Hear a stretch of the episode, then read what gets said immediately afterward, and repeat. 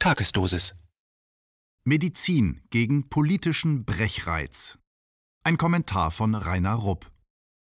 Bei KenFM werden die Gründe für das erneut weit verbreitete und wachsende politische Unwohlsein in unserem Land regelmäßig thematisiert. Gegen einen dieser Gründe, nämlich gegen die irrationale und den Interessen unseres Landes zuwiderlaufende Aggressivität der Bundesregierung gegen Russland, schlage ich im zweiten Teil der heutigen Tagesdosis ein heilsames Medikament vor. Denn wenn möglichst viele Menschen mitmachen, können wir noch vor Jahresende ganz ohne Mundschutz und ohne Massendemos ein nicht zu übersehendes Zeichen gelebter Völkerfreundschaft setzen. Zunächst zur Erinnerung einen kurzen Blick auf die aktuelle Lage. Wer die offiziellen Stellungnahmen unserer Politiker hört oder die selbsternannten Qualitätsmedien in unserem Land verfolgt, dem dürfte nicht entgangen sein, dass die zunehmende mediale und politische Hetze gegen Russland und seine Regierung immer krankhaftere und daher gefährlichere Züge angenommen hat. Im Vergleich zur mehr als provokativen, annähernd irren aktuellen Berliner Politik gegenüber Moskau hatte sich sogar die Außenpolitik der Bonner Republik mitten im Kalten Krieg positiv abgehoben. Damals war das Ost-West-Verhältnis zwar konfrontativ gewesen, aber zugleich war es geprägt von gegenseitigem Respekt und politischem Anstand. Eine militärische Provokation und Eskalation wurde damals von der deutschen Politik gemieden, heute ist es genau das Gegenteil. Heute lautet das Gebot der Stunde Aufrüstung statt gegenseitiger Sicherheit durch Verhandlungen. Das ist auch voll und ganz die Meinung der deutschen Kriegsministerin Annegret Kramp-Karrenbauer. Denn auch diese Dame ist von der Vorstellung durchdrungen, dass die unkultivierten russischen Horden aus den Tiefen Sibiriens nur eine Sprache verstehen, nämlich die der Knute. Deshalb meint die Kramp-Karrenbauer aus tiefster Überzeugung, dass wir Deutsche in guter deutscher Tradition nur aus einer Position der Stärke mit den Russen verhandeln dürften. Es sind vor allem die transatlantischen Marionetten in der deutschen Bundesregierung und ihre Prestituierten in den sogenannten Qualitätsmedien, die diese Entwicklung schüren und forcieren. Sich im vorauseilenden Gehorsam aktuell bei der neuen US-Oligarchenbande in Washington regelrecht anbiedern. Mit den neuesten wissenschaftlichen Erkenntnissen der Massenmanipulation und Demagogie soll das deutsche Volk erneut gegen die unzivilisierten Russen angestachelt werden. Denn die Russen wollen sich nicht ein- und unterordnen in die westliche Unwertegemeinschaft, die das Völkerrecht mit Füßen tritt. Diese westliche Unwertegemeinschaft hat in den letzten 30 Jahren im Namen von Demokratie und Menschenrechten mit ihren humanitären Angriffskriegen eine Spur der Verwüstung, des Elends und des Todes in Dutzenden von Ländern, speziell im arabischen Raum, hinterlassen. Und die verantwortlichen politischen Eliten klopfen sich ob solcher Erfolge unter dem Jubel der Qualitätsmedien weiterhin gegenseitig auf die Schulter. Derzeit erlebt die Großkotzigkeit der deutschen Herrenmenschen-Elite eine gefährliche Wiederkehr, nicht nur gegenüber den Völkern Südeuropas, sondern vor allem gegenüber der großen Kulturnation im Osten, die Giganten wie Leo Tolstoi, Peter Tschaikowski und viele andere, auch von uns Deutschen geliebte Schriftsteller, Philosophen und Musiker hervorgebracht hat, ebenso wie großartige Mathematiker und Ingenieure. Angesichts so viel gefährlicher Dummheit und Überheblichkeit, personifiziert durch die aktuelle Verteidigungsministerin AKK, durch Außenminister Heiko Maas, Kanzlerin Angela Merkel und Ursula von der Leyen an der Spitze der EU, die alle die Aufrüstung gegen Russland offensichtlich betreiben, wäre es da nicht toll, wenn wir noch vor Jahresende ein starkes Zeichen setzen könnten, dass wir uns der Politik der Merkel-Demokratur und ihrer Wasserträger ohne Wenn und Aber widersetzen. Hier mein Vorschlag.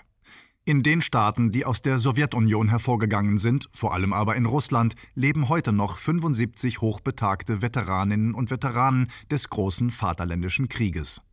Sie waren dabei und haben unter Einsatz ihres Lebens und ihrer Gesundheit mitgeholfen, unter hohen eigenen Verlusten nicht nur ihr Heimatland Russland, Ukraine und Weißrussland, sondern auch ganz Osteuropa von den mörderischen Eliten des deutschen Herrenmenschentums und deren bestialischen Einsatztruppen zu befreien. Wäre es nicht ein symbolträchtiges Signal gegen die von Berlin aktuell betriebene Politik, wenn wir, und damit meine ich alle KenFM-Abonnenten, Leser und Hörer, diesen noch verbliebenen 75 Heldinnen und Helden der Freiheit ein Weihnachtsgeschenk machen würden, das selbst unsere sonst blinden Qualitätsmedien nur schwer ignorieren könnten? Kürzlich bin ich von einer privaten Initiative auf die Möglichkeit einer Weihnachtsspende für die noch lebenden Veteraninnen und Veteranen angesprochen worden, was ich sehr gern getan habe. Viele von ihnen leben in kargen Umständen und durch die Corona-bedingten Einschränkungen ist ihre Lage nicht besser geworden. Mit den Spenden sollen vor allem die alters- und gesundheitsbedingten Probleme erleichtert werden, für die sonst kein Geld da ist. Dann wuchs in mir ein weiterführender Gedanke. Man stelle sich vor, welchen Eindruck das in Berlin, bei der NATO und auch anderswo hinterlassen würde, wenn im Beisein der internationalen Presse eine private deutsche Initiative einem Vertreter der noch lebenden Heldinnen und Helden des großen Vaterländischen Krieges in der russischen Botschaft in Berlin einen dicken Scheck als Weihnachtsgeschenk überreichen würde, zu dem vor allem viele Tausende der vom politischen und medialen Mainstream verteufelten KenFM-Leser- und Hörergemeinschaft beigetragen hätten. Wer wird von diesem Bild der praktisch gelebten Völkerfreundschaft nicht vitalisiert? Und wir können es mit euch gemeinsam in die Tat umsetzen, durch eine Spende an die Veteraninnen und Veteranen. Da das russisch-orthodoxe Weihnachtsfest wegen des julianischen Kalenders später als bei uns stattfindet, nämlich am 6. und 7. Januar, können Spenden bis spätestens 31.12.2020 überwiesen werden. Und zwar auf das zu diesem Zweck speziell eingerichtete Spendenkonto des staatlich anerkannten gemeinnützigen Vereins der Glinka Gesellschaft Berlin e.V. bei der Bank für Sozialwirtschaft AG. Jede Spende zählt, egal wie groß, auch 2 Euro.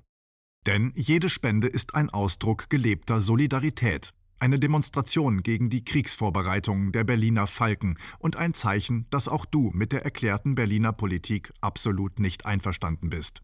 Noch einmal der aktuelle Ansatz von Frau Kramp-Karrenbauer. Zitat. In guter deutscher Tradition nur aus einer Position der Stärke mit Russland zu verhandeln.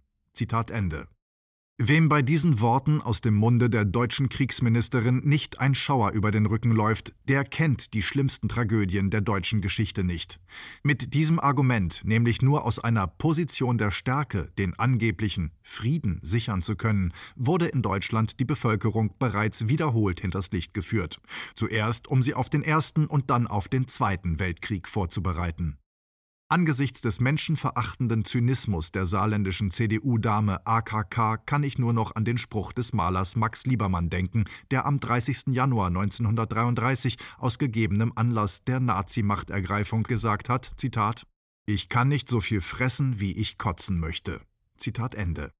Als Gegenmittel gegen diesen in unserem Land aktuell wieder weit verbreiteten Brechreiz empfehle ich eine dicke Spende für die russischen Veteranen. Die benötigten Bankdaten sind im Schriftartikel auf der Homepage von KenFM hinterlegt. Spenden sollten bis spätestens 31.12.2020 überwiesen werden. Bei größeren Spenden kann auf Wunsch auch eine Spendenbescheinigung ausgestellt werden.